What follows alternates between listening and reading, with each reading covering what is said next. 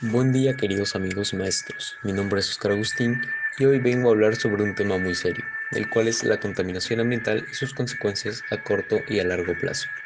Seguramente, al hablar de la contaminación ambiental, viene a nuestra mente actos como tirar basura al piso o el deber de reciclar, entre otros. Pero siempre evadimos uno de los principales problemas, las consecuencias que trae con ellas. Claro, si esas consecuencias no afectaran a los seres humanos, nadie se preocuparía por lo que está pasando en el mundo. Pero en fin, vamos a ver nuestro tema principal. Primero, debemos averiguar qué es la contaminación ambiental. La contaminación ambiental es el daño a nuestro entorno, a nuestro medio ambiente, a través de la liberación de gases tóxicos como el humo de un cigarrillo o ensuciar el gras del suelo, tales como maltratar las flores y las plantas, pisarlas o no limpiar las heces de tu perro cuando lo sacas a pasear. Bueno, ahora que conocemos el significado de la contaminación ambiental, vamos a revisar las causas. ¿Qué produce tanta contaminación en nuestro país y en nuestra ciudad? Número 1. La irresponsabilidad de la gente. No sabemos cuántas veces nuestros padres, maestros, tutores, familiares nos han dicho que debemos botar la basura al tacho de basura, algo que no ha funcionado muy bien. En el Perú, aproximadamente 10 personas, una tira el tacho a su basura. Algo irresponsable, ¿verdad? Debemos concientizar a las personas, a los niños, a los adultos, a los jóvenes, el problema que está pasando en nuestro país, porque lo que nosotros podemos ver como una simple basura para el planeta Tierra puede significar una carga más y un paso más a su destrucción. Número 2. La irresponsabilidad de los gobiernos. De por sí, el gobierno no nos ha brindado mucho que digamos, a pesar de tener tanto poder sobre los ciudadanos, los negocios, el medio ambiente, los pasos públicos, entre otros, no está haciendo nada para cuidar el medio ambiente. A lo mucho, los alcaldes mandan a recoger la basura en las noches y solo en algunas zonas de las ciudades. ¿Estaría bien que el Estado tenga tanto poder y no realice nada para el pueblo? ¿No sería mejor darle más libertad a otros sistemas que el pueblo podría utilizar para limpiar las calles? El punto número 3 es la falta de concientización. En las calles usualmente podemos observar mucha basura, pedazos de cigarrillos, botellas de alcohol, etc.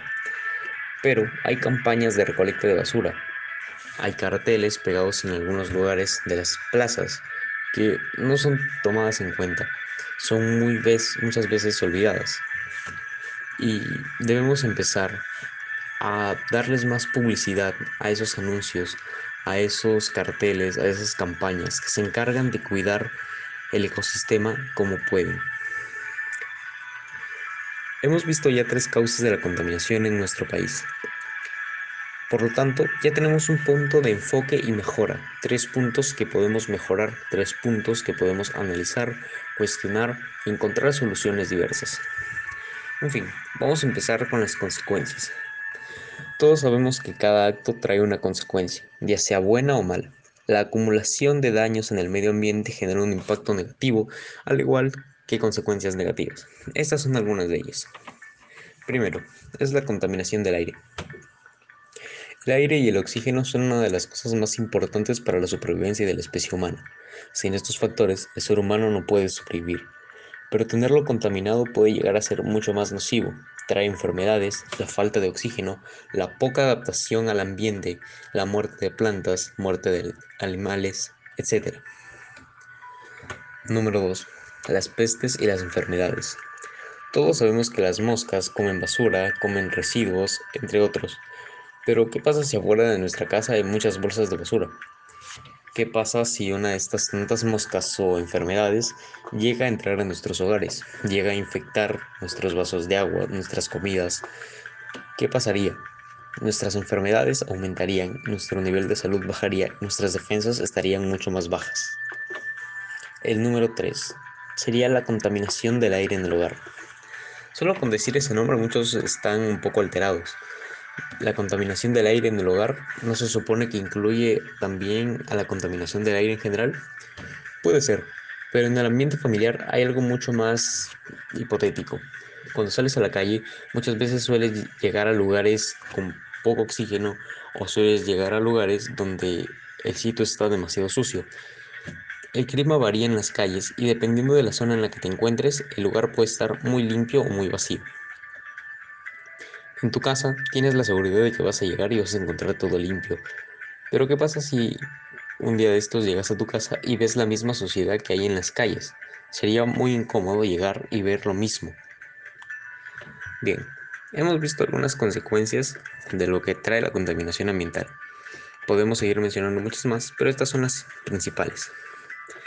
Ahora vamos a pasar a un tema un poco importante. Para las personas religiosas, para las personas que seguimos alguna religión, ¿por qué deberíamos concentrarnos también en difundir esta clase de proyectos, esta clase de información? Primero, Dios mandó la tierra para cuidarla. Dios mandó la tierra para que los humanos podamos vivir en ella y hacerla crecer, hacerla funcionar, hacerla evolucionar. Con toda la basura, el daño que le hacemos, hacemos involucionar a nuestro planeta en vez de hacerlo evolucionar. No cumplimos con el propósito de Dios para los hombres en este, en este planeta. Podemos ponernos a pensar un momento qué pasaría si al llegar al cielo y nos preguntamos qué hice por mi planeta, lo mejoré, dejé algo nuevo para las nuevas generaciones. Es algo en lo que hay que pensar. Ahora me voy a dedicar un poco a hablar sobre el ambiente social. En el pueblo siempre hay discordia, en las calles siempre puedes ver a personas peleando, conversando, muy amigables.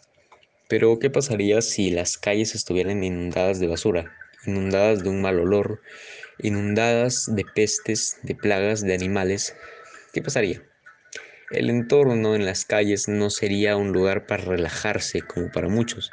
Muchas personas para desestresarse salen a las calles a observar la tranquilidad y la limpieza que hay afuera.